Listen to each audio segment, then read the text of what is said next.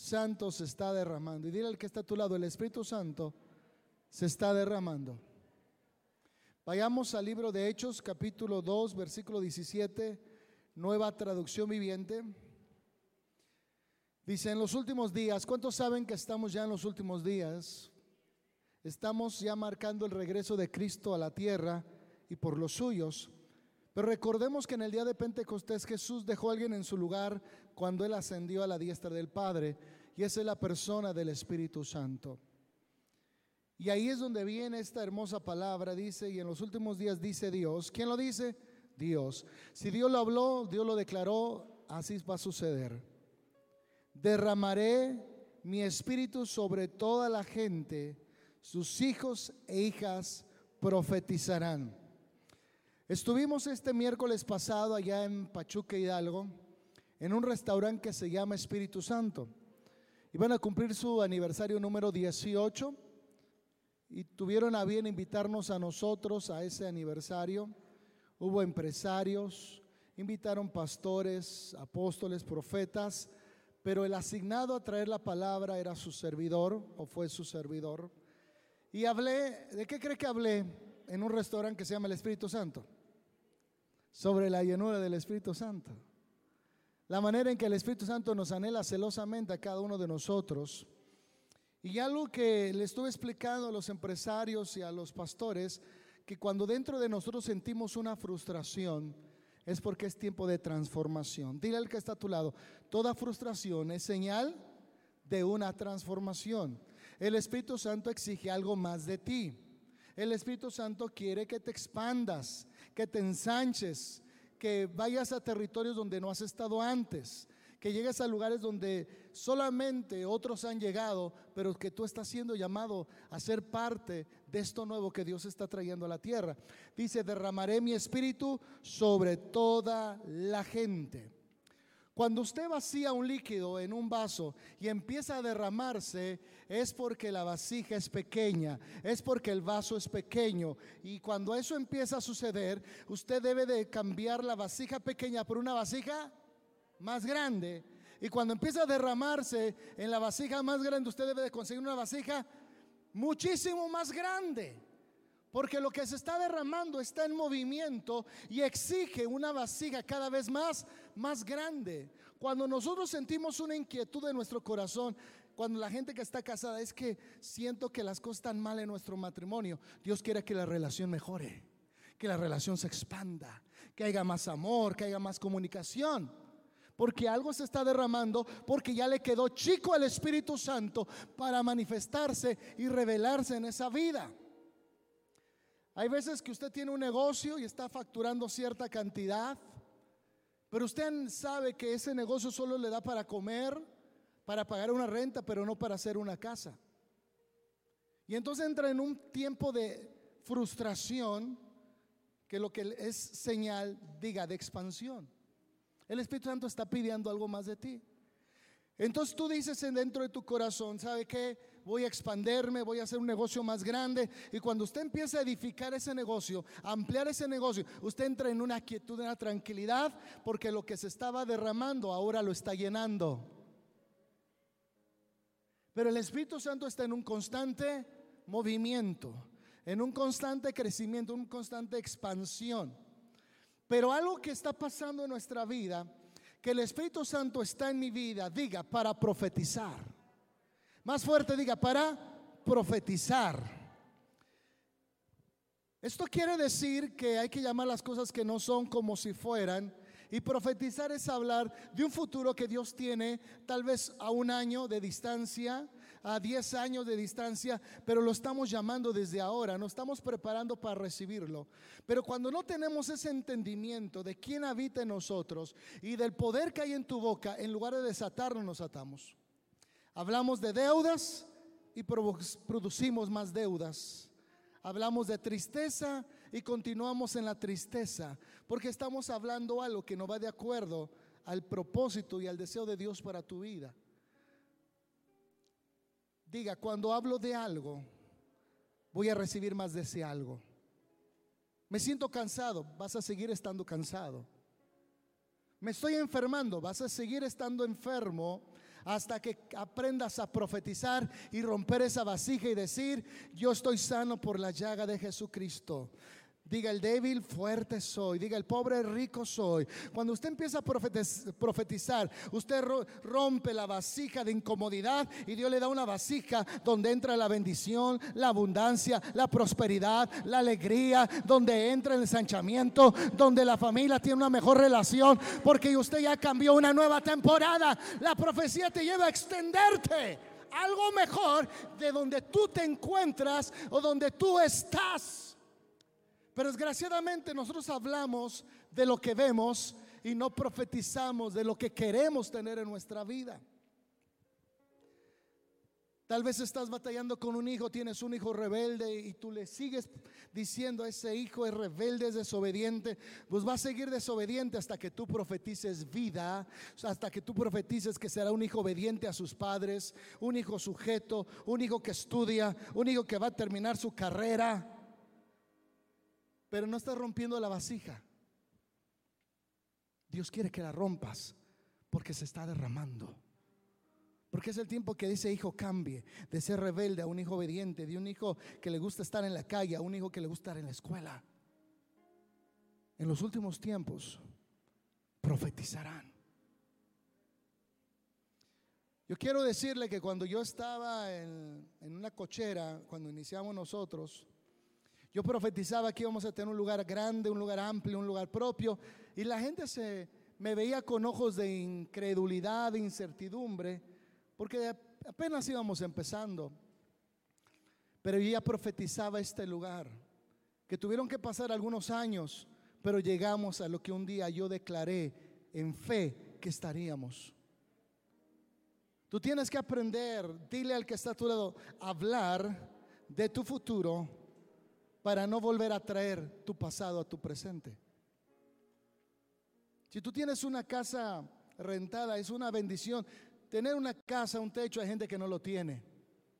Pero empieza a profetizar que pronto tendrás una casa propia, tendrás tu cochera, tu auto fuera de tu, en tu cochera, que tendrás una vida mejor, cuando tú profetizas eso, estás preparando que la vasija se haga más grande para que Dios la siga llenando y siga llenando. Y cuando se derrame, Dios quiere una vasija más grande para seguir llenando, para seguir llenando. Y cuando ya se derrama la, la bendición sobre esa vasija grande, Dios quiere una vasija más grande para seguir llenando, llenando, llenando. Pero el día que ya no le presentas nada a Dios, ese día se seca, se acaba el aceite, se acaba la unción y la bendición, porque ya no hay vasijas. Ya no hay un corazón dispuesto a seguir creyendo para que Dios siga siendo en tu vida.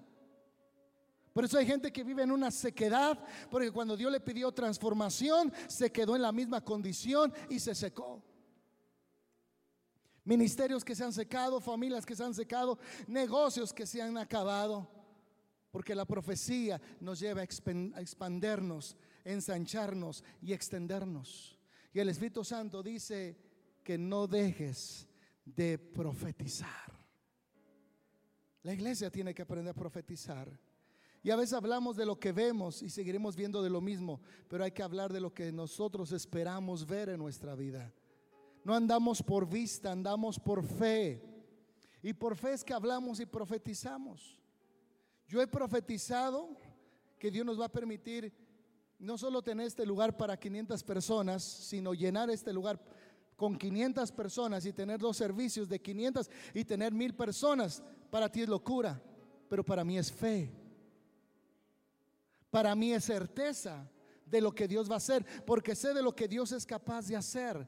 Cuando tú y yo empezamos a hablar de cosas que no se ven, estamos profetizando que un día se verán, que un día se palpitarán y un día serás parte de ese futuro que hoy solamente estás anunciando, pero que el día de mañana estarás poseyendo esa bendición. No pierda de vista el poder del Espíritu Santo en la palabra profética. Si no tienes algo es porque no lo has profetizado, porque no lo has declarado, porque no lo has creído lo suficiente, porque no lo has esperado.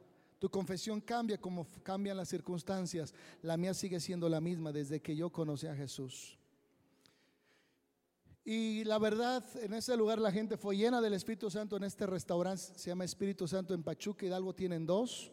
uno salido a, uno en la mera capital y otro salida rumbo a la Ciudad de México. Y ha crecido, los dos restaurantes han sido muy bendecidos porque la mujer que está al frente y sus hijos son gente de fe. Ellos platicaban que ellos eh, vendían barbacoa en una calle donde estaba un templo dedicado al Espíritu Santo. Y ahí sigue estando el templo. Y ahí iniciaban con frío, con lluvia, siendo pequeños. Ahí estaban. Pero ellos creían en su corazón que Dios les iba a dar algo grande y algo propio. Y pasaron 18 años. Y ahora tienen dos negocios muy grandes y propios. No sé si me doy a entender. Lo importante no es dónde empiezas, lo importante es dónde terminas. lo importante no es dónde empiezas, sino dónde terminas. No importa si empiezas pobre, sin dinero, que nadie te cree, que la gente te señala. Lo importante es que termines estando donde tú quieres estar, bendecido y la gente te admire. No importa dónde comenzamos la carrera.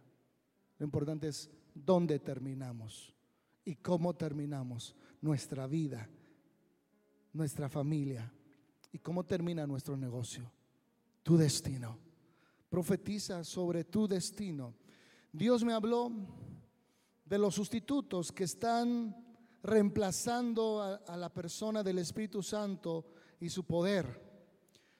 Nuestra fe no puede estar basada en el razonamiento humano, sino el poder sobrenatural de Dios. Quiero que lo diga, mi fe no está basada en el razonamiento humano, sino en el poder sobrenatural de Dios. Él es más grande que nuestro razonamiento. Por eso debemos aprender a cruzar la línea de la razón de lo contrario, no entenderemos lo que Dios nos habla. El Señor siempre retó el entendimiento de sus discípulos. En una ocasión, los discípulos estaban tratando de echar fuera un, un demonio de un endemoniado. Llevaban ya horas desgastándose y la condición del muchacho no mejoraba. Llega Jesús en la escena se acerca a su padre y dice, tus discípulos no han podido liberar a mi hijo. Y Jesús le pregunta, ¿desde cuándo está así tu hijo? Desde que era niño.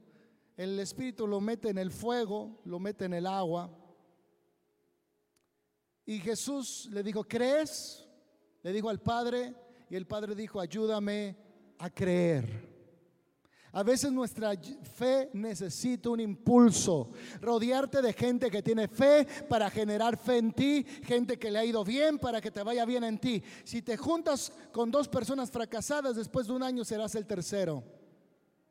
Si te juntas con tres, con dos personas de fe, de aquí a un año serás la tercera persona de fe. Si te juntas con dos personas exitosas, después de un año serás la tercera persona exitosa. Nos convertimos en lo que nos relacionamos. Con quien nos relacionamos nos convertimos en ellos. Y cuando este hombre se conectó con Jesús, con la fe de Jesús, este hombre vio a su hijo totalmente liberado de este espíritu que lo oprimía.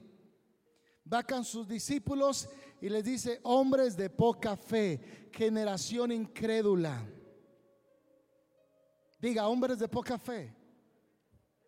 ¿Por qué no podían ver al, por qué no podían liberar al endemoniado? Porque lo veían endemoniado, no liberado. La fe te hace ver en el estado final en que se va a encontrar la persona. Ellos lo veían endemoniado y seguían orando y lo veían endemoniado, pero cuando Jesucristo lo vio, lo vio liberado, dijo, vete y sé libre. ¿Tú cómo ves las cosas? ¿Las ves imposibles o las ves posibles?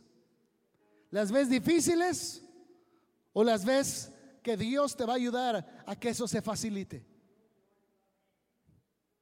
Y Jesús le dijo, hombres de poca fe, porque ustedes lo estaban liberando, pero nunca lo vieron libre, lo veían endemoniado todavía. Esto es poderoso lo que te estoy enseñando. Generación incrédula. Una generación tiene que ver con descendencia. Tiene que ver con abuelos, tiene que ver con padres, con hijos y con nietos. Eso quiere decir que la incredulidad, diga, se hereda. Se hereda la incredulidad como la fe. Pablo le dijo a Timoteo que había heredado la fe de su, de su abuela Eloida. Había heredado la fe de su abuela. Qué importante saber que donde nos conectamos, diga, heredamos. Si estamos conectados en un lugar donde hay fe, usted por esa conexión, eh, usted va a recibir fe. Si usted está conectado en un lugar donde estamos llenos de la presencia de Dios, usted va a estar lleno por causa de quién está usted conectado. Dile al que está a tu lado, conéctate al Espíritu Santo y tendrás fe sobrenatural. La mejor es mejor obedecer que cuestionar a Dios. Dios no requiere que usted le entienda para que le obedezca. Jesús ofendió deliberadamente la mente, el razonamiento de los discípulos para llevarlos a otro nivel. Yo recuerdo en una ocasión cuando Jesucristo le dice a sus discípulos, denle de comer a la gente. Y los discípulos dijeron, solo tenemos cinco panes y dos peces. Y Jesús les dijo, denle de comer. Y a veces nosotros, diga nuestro razonamiento, diga nuestro razonamiento, estorba a lo que Dios pretende hacer. El Señor Jesús no le dijo, tienen. Jesús le dijo, denle. ¿Y la mente a dónde se fue? ¿Cuánto tengo? ¿Cinco panes, dos peces? No hay. Jesús nunca les dijo cuánto tienen, sino denle de comer.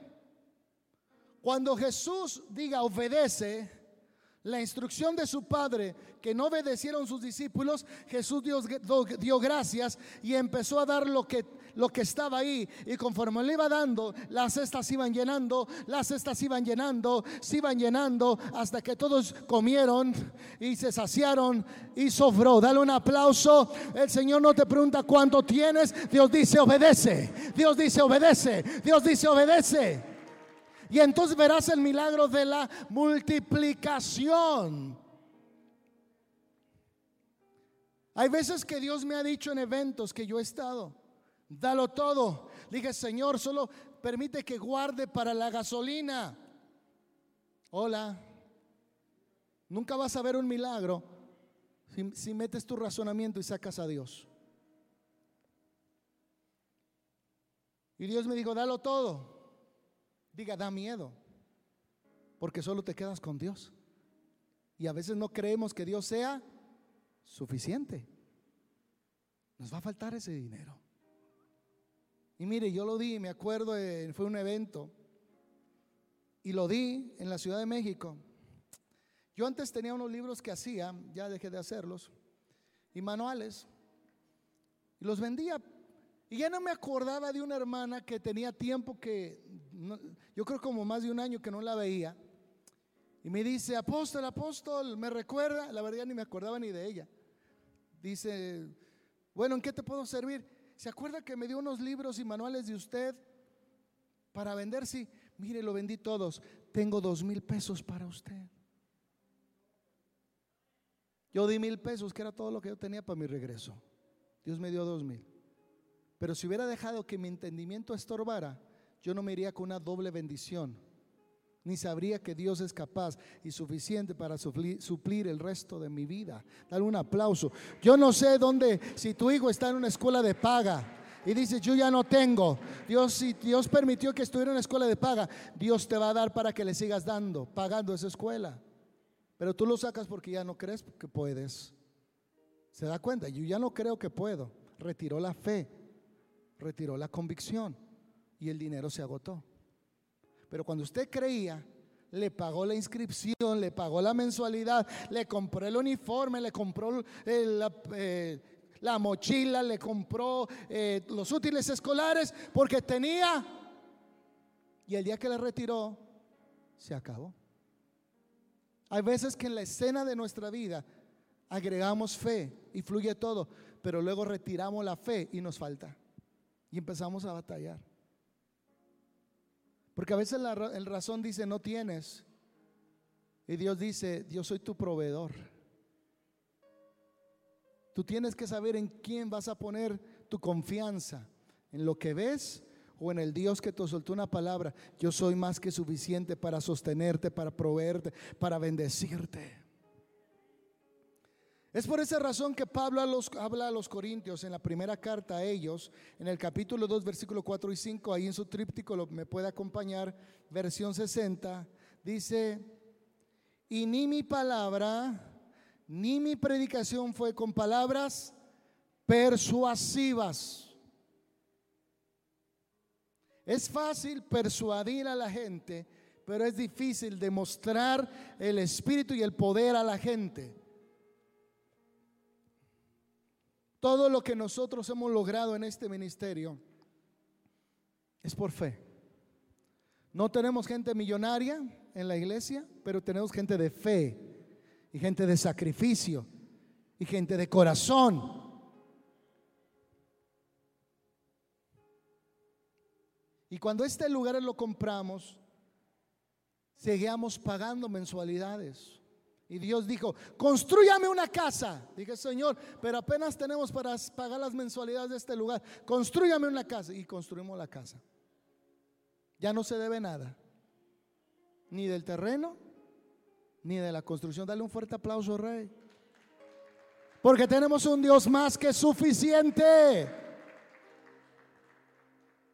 Yo no vengo con palabras persuasivas ni de palabras dulces o palabras escogidas para endulzar el oído. Yo vengo a demostrarte por los frutos que el Espíritu Santo está en este lugar, está en tu vida y quiere estar en todas las áreas, demostrando su presencia, su poder, su soberanía y que la gente sepa que Dios va contigo. Y ni mi palabra ni mi predicación fue con palabras persuasivas de humana sabiduría, sino con demostración del Espíritu y de poder Versículo 5, para que vuestra fe no esté fundada, cimentada en la sabiduría de los hombres, sino en el poder de Dios. En el poder de Dios. El Espíritu Santo ha descendido a la tierra buscando tener comunión con su cuerpo el cuerpo de Cristo Jesús.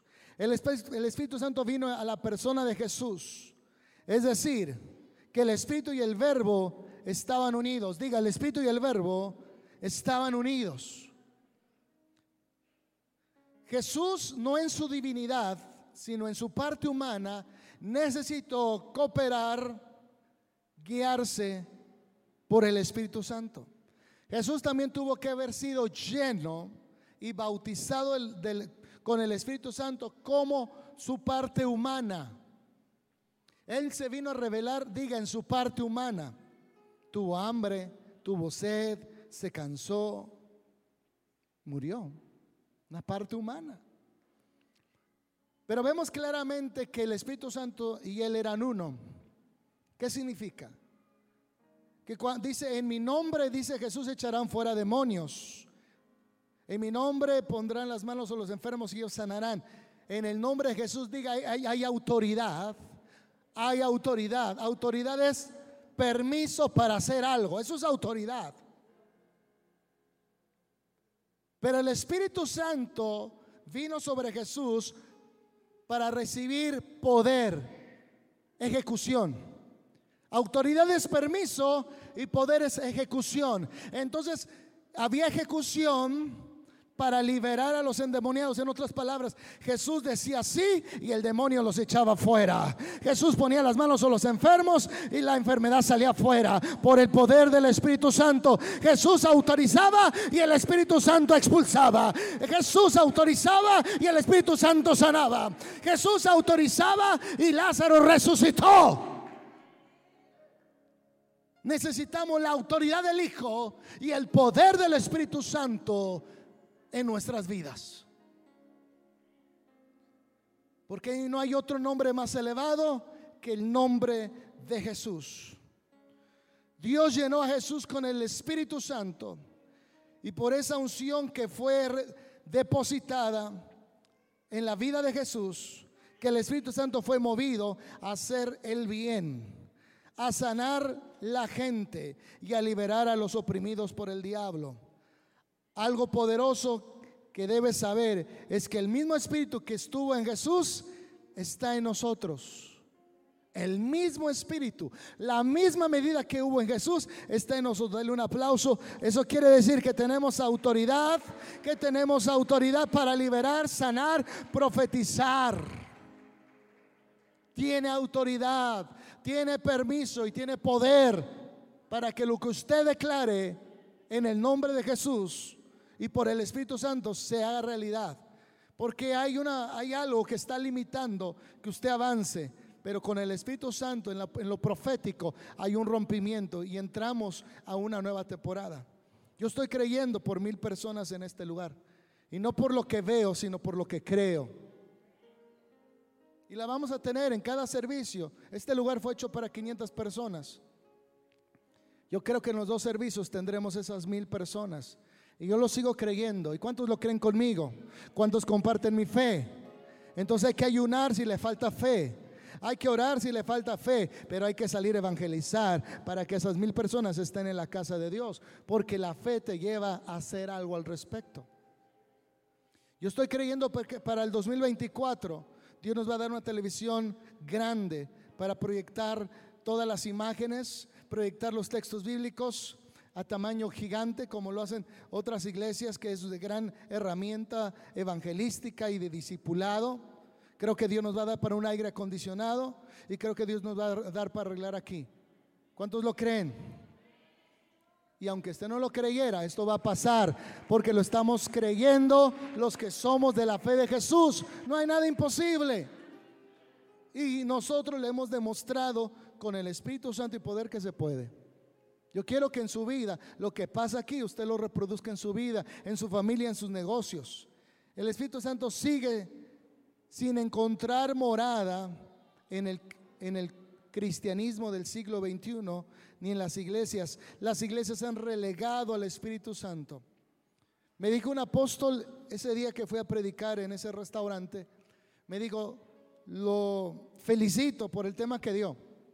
Porque ya en las iglesias no se habla del Espíritu Santo, no se habla de la cruz, no se habla del sacrificio, no se habla de la sangre, no se habla del ayuno. Estamos quitando el poder y nos estamos quedando con el hombre.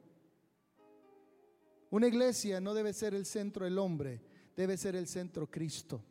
En la vida del hombre, en la vida de la iglesia, en los negocios, en nuestro matrimonio. El centro de todo se llama Cristo Jesús.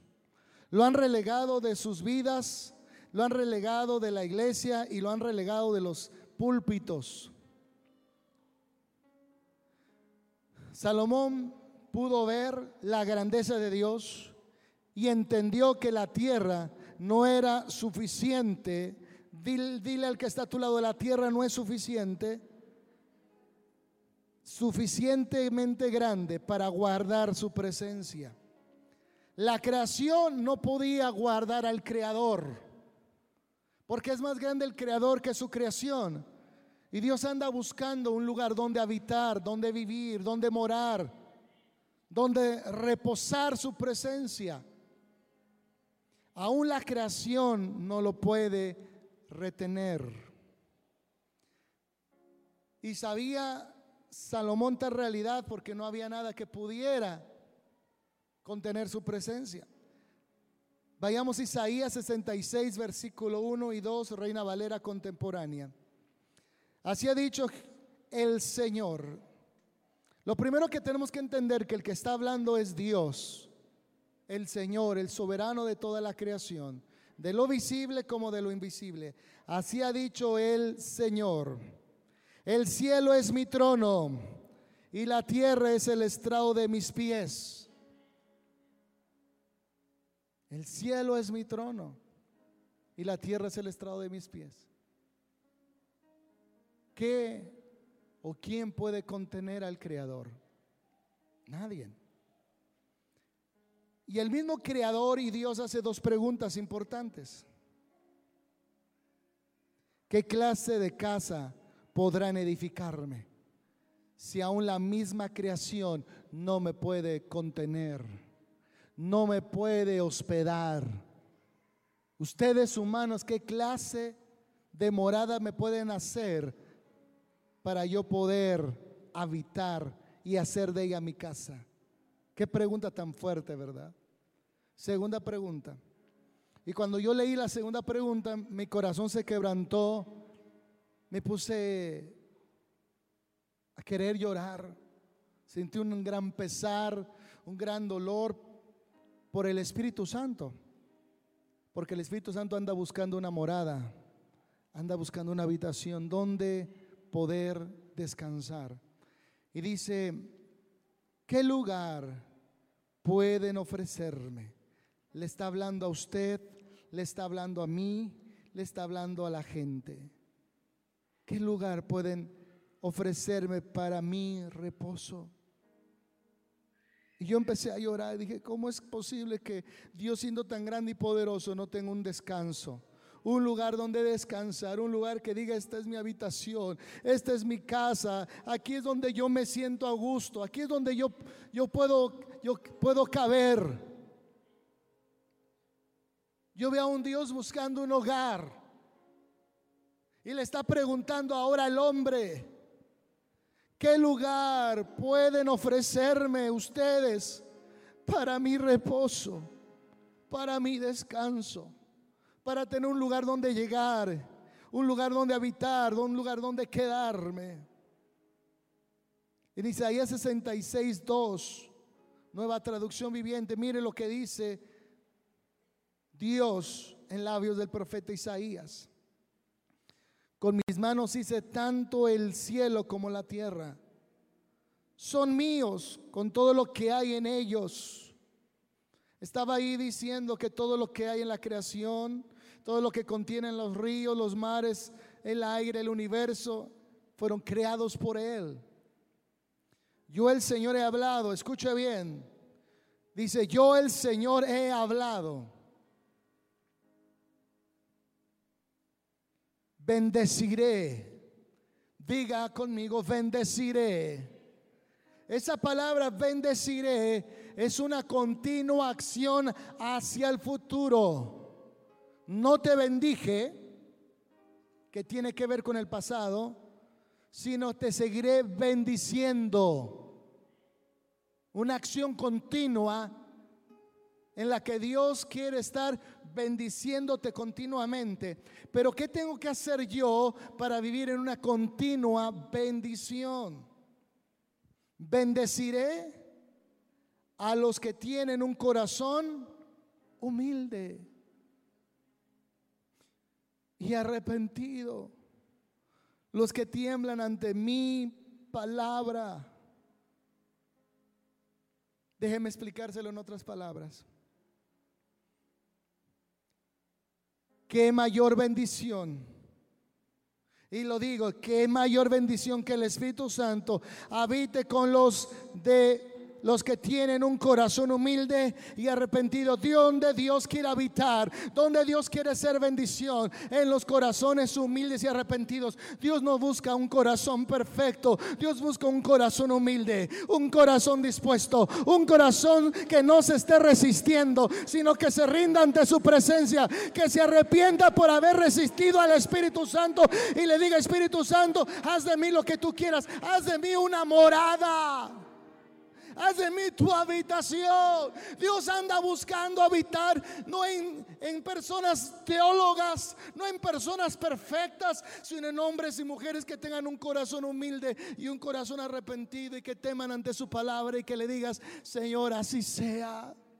Yo ya no voy a resistir al Espíritu Santo. Ya no voy a resistir, no voy a contristar tu Espíritu Santo.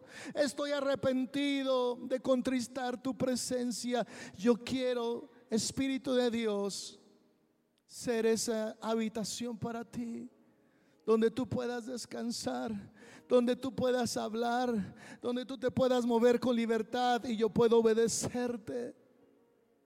Es el lugar donde Él habita. Es el lugar donde Él habita y donde Él busca habitar. siendo Dios tan maravilloso, tan majestuoso, tan grande, tan glorioso y poderoso, acepta ser del corazón de ustedes su propia casa, su propia habitación. Prefirió habitar en nosotros que en un hermoso y lujoso palacio. Prefirió habitar en, en una casa de barro que habitar en un templo lleno de lujos, lleno de oro y de plata. Él decidió habitar en tu corazón, porque tú y yo somos casas de barro, frágiles. Con qué facilidad a veces nos quebramos, nos lastimamos y aún el Espíritu Santo dice, yo quiero vivir en ese lugar no en un palacio lujoso, no en un templo glorioso, yo quiero vivir en tu corazón y yo quiero vivir en tu corazón. Él quiere vivir en nosotros. Quiero terminar esta tarde con una historia que está en Segunda de Reyes, capítulo 4 del 8 al 10, nueva traducción viviente. Eliseo y la mujer tsunamita. Cierto día, Eliseo fue a la ciudad de Sunem y una mujer rica, diga conmigo rica, y es algo que tú debes de entender. Dios no menosprecia a nadie, sean ricos o sean pobres, sean hombres o sean mujeres. Dios no desprecia ningún corazón contrito y humillado. Pero esta mujer era rica, que vivía allí y le insistió que fuera a comer a su casa. Y aquí lo que me impacta, cierto día, diga conmigo cierto día. A veces nosotros vemos, venimos a la iglesia y no nos damos cuenta hasta que cierto día nos damos cuenta que Dios está aquí, que Dios habita aquí, que Dios habla aquí, que Dios se mueve entre nosotros. Ese cierto día tiene que ver, diga, con revelación. Jacob una ocasión se acostó en un lugar y él tuvo una visión y vio los cielos abiertos y una escalera por la cual subían y bajaban ángeles por esa escalera. Y Dios habló que la tierra que él estaba se le iba a dar como herencia a Jacob. Cuando Jacob despierta del sueño dice, cosa terrible es esta. No me había dado cuenta que esta es casa de Dios y puerta del cielo. No me había dado cuenta hasta ese día. A veces no entendemos el lugar donde estamos, qué tan sagrado, qué tan poderoso, qué tan especial es el lugar donde estamos que aquí hay ángeles subiendo con tus oraciones y ángeles bajando con la respuesta a tus oraciones. A veces no sabemos qué, dónde estamos, que cuando estás enfermo, te regresas enfermo a tu casa, porque no sabes, no te das cuenta que en el lugar que estás santo es y que cuando tú estás enfermo, sales sano de aquí. Hasta cierto día entendemos dónde estamos parados. Por eso es que hay gente que llega y sale igual, porque no ha entendido que cuando uno entra aquí uno se cambia, uno se transforma, uno se libera, uno se sana. Dios te da palabra, Dios empieza a bendecir tu economía, Dios empieza a levantarte, levantar tu hogar, Dios te empieza a dar a conocer donde quiera que estás. Hasta cierto día que te das cuenta donde estás. Y esta mujer le llegó el día. Dice, y le insistía que fuera a comer a su casa. Yo te pregunto, si una persona adinerada te invitara a comer a un restaurante, ¿te harías de rogar? Yo soy muy blandito, parece, yo diría que sí. A la primera, donde usted diga.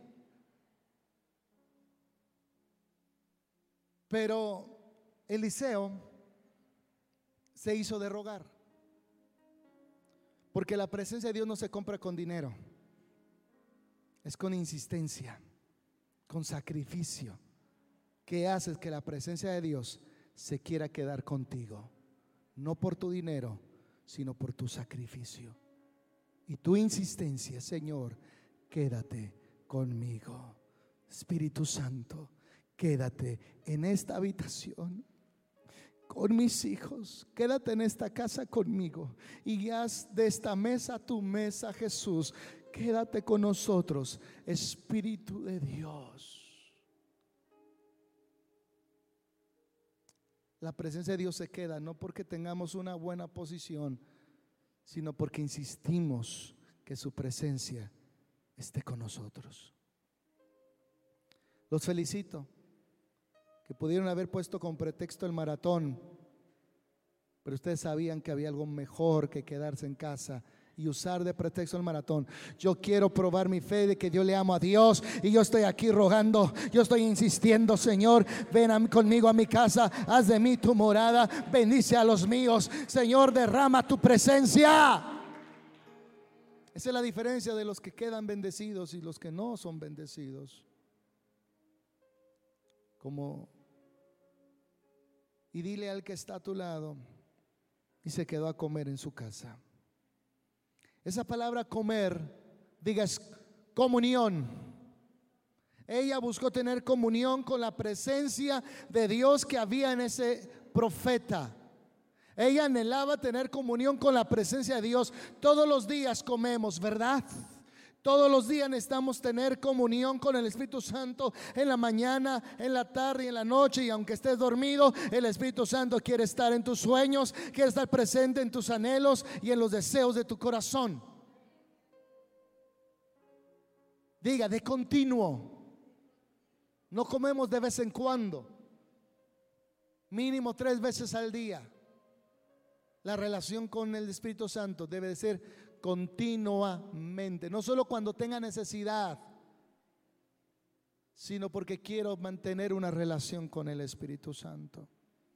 En la antigüedad, cuando la gente invitaba a alguien a tu casa, es porque querías con ellos tener convivencia, tener una relación, conocerse mejor. Y el Espíritu Santo no lo puedes conocer de lejos, tienes que conocerlo dentro de tu corazón, convertirte tú en su habitación. Versículo 9. Entonces la mujer le dijo a su esposo, estoy segura de que ese hombre que pasa por aquí de vez en cuando es un santo hombre de Dios. Diga, estoy segura. La presencia de Dios va a traer en tu vida seguridad, confianza, plenitud, que tú estás seguro que si Dios está en tu vida, nada te faltará. Él será tu techo, será tu alimento, será tu cobija, será tu sostén, será la fortaleza de tu vida, será tu médico, será tu abogado. Nada te faltará porque entiendes que Él es todo para ti. Estoy segura, convencida, tengo fe el Espíritu Santo genera fe en las personas que lo tenemos en nuestra vida. Estoy segura de que este hombre que pasa por aquí de vez en cuando es un santo hombre de Dios. Versículo 10. Construyamos un pequeño cuarto en el techo para él.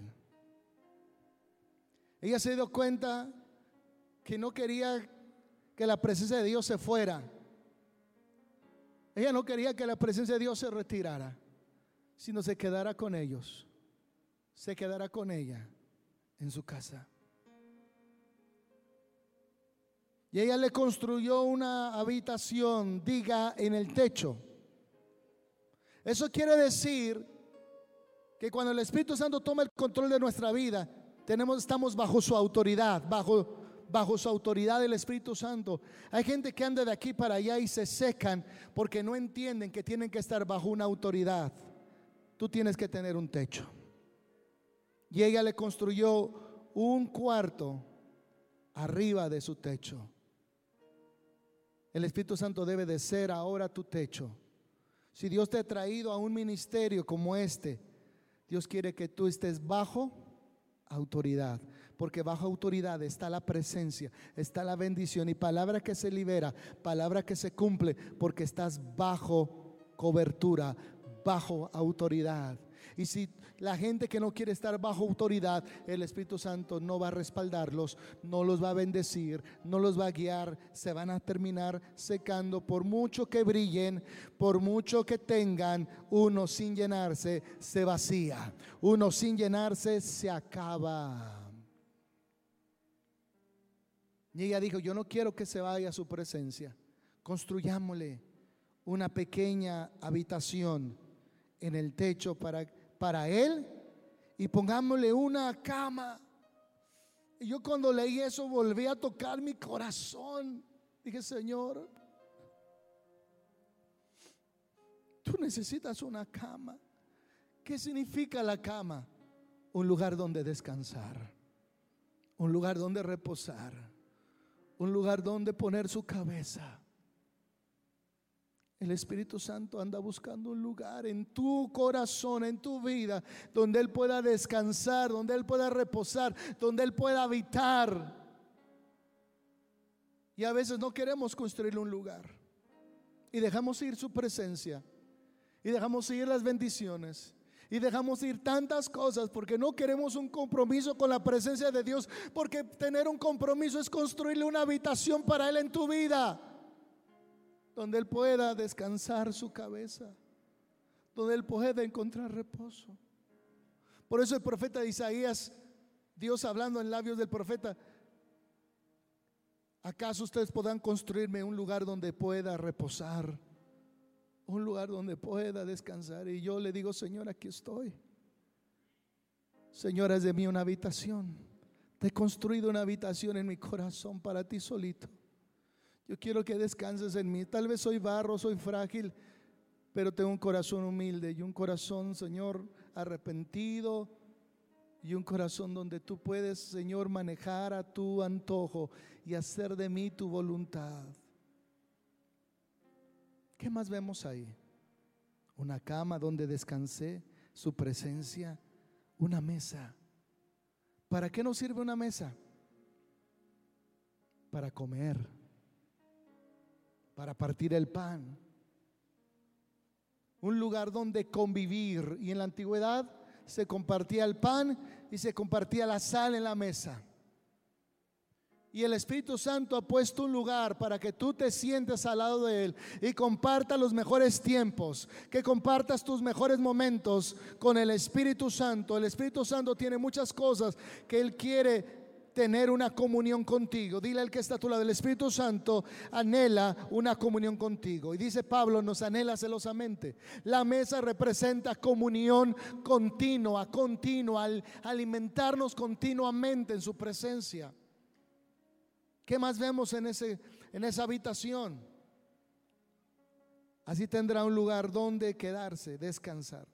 Y dice cama, una mesa, una silla y una lámpara. La Biblia dice, lámpara es a mis pies, tu palabra y lumbrera mi camino. Cuando hay, la lámpara está encendida en nuestro corazón, cuando le ponemos una lámpara en nuestra vida, al Espíritu Santo, diga iluminación. Vamos a tener iluminación, revelación. No nos vamos a tropezar. Vamos a saber por dónde andamos, qué es lo que hacemos. No habrá oscuridad que nos sirva de tropiezo. Estaremos seguros y resguardados en Dios, porque es lámparas a mis pies, tu pala y lumbrera mi camino. Habrá, diga, revelación continua en tu vida sobre todos los aspectos. Jeremías 33, 3 dice, clama a mí y yo te responderé y te enseñaré cosas grandes y ocultas que tú no conoces.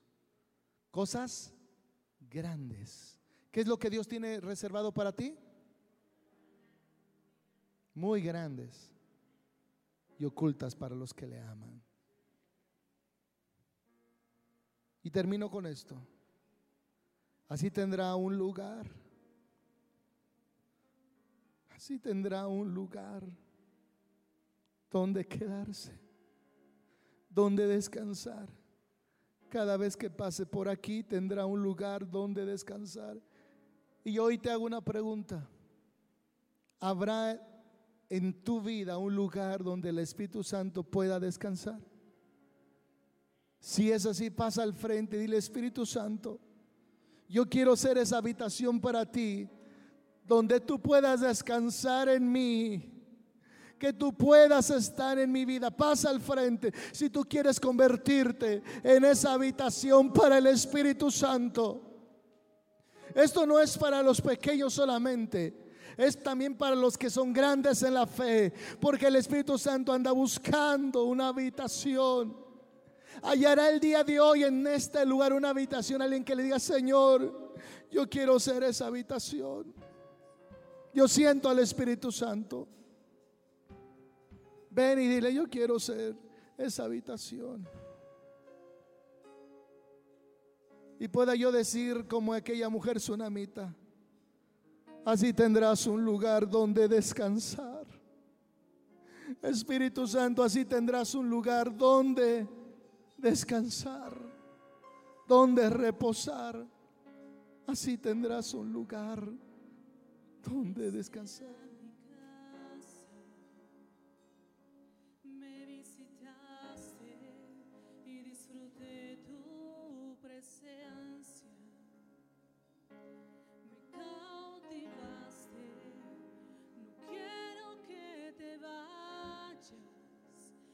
quiero que te preparado un aposento para ti.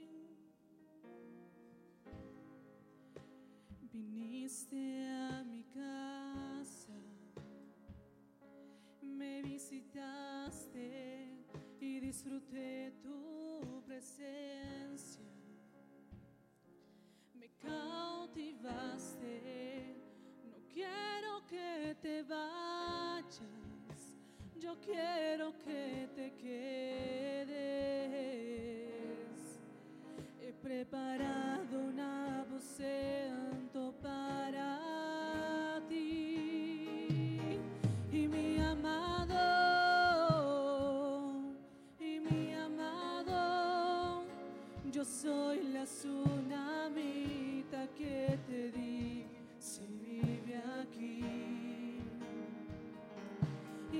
mi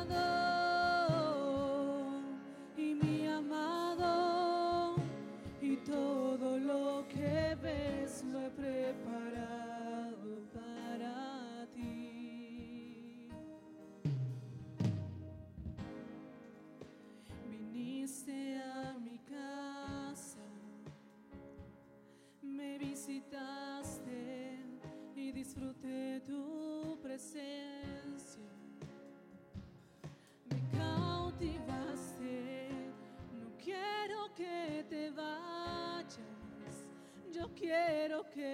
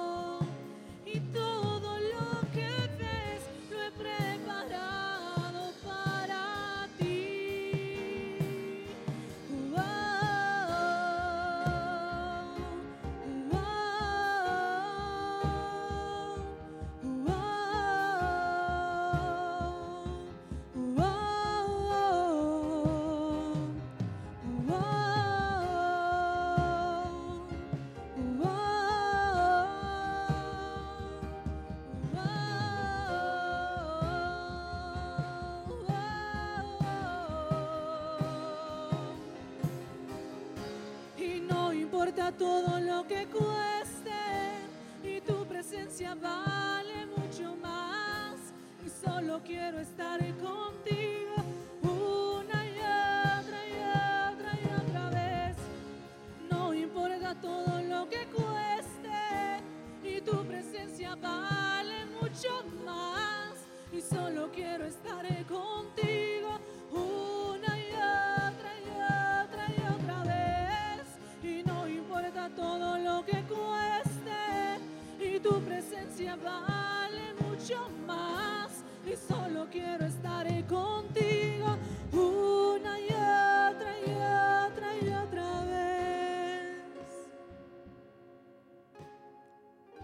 No importa lo que tenga que pagar, no importa lo que tenga que dejar.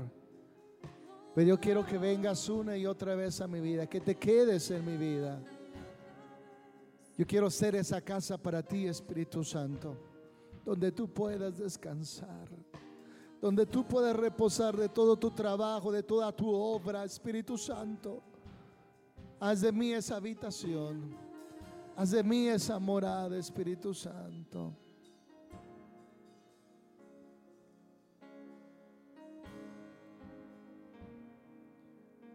Abre tu corazón. Dile Espíritu Santo, descansa en mí, descansa en mí. me visitaste y disfruté tu presencia.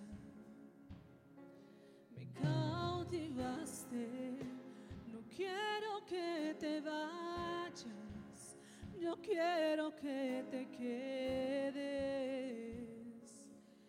He preparado un aposento para ti, y mi amado, y mi amado, yo soy la tsunamita que te dice vive aquí. Y mi amado, y mi amado, y todo lo que ves lo he preparado para ti. Viniste a mi casa, me visitaste disfruté tu presencia me cautivaste. No quiero que te vayas, yo quiero que te quedes. He preparado un aposento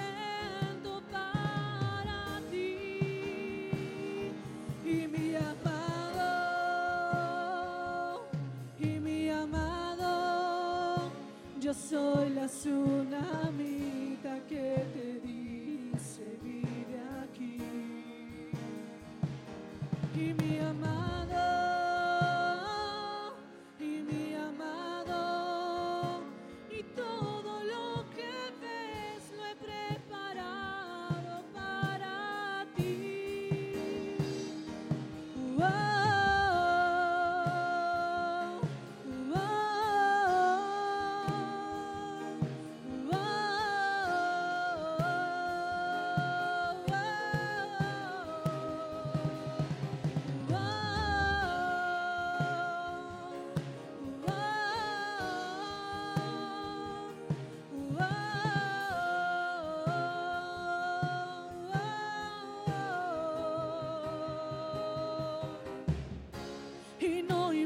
todo lo que cueste, y tu presencia vale mucho más. Y solo quiero estar ahí contigo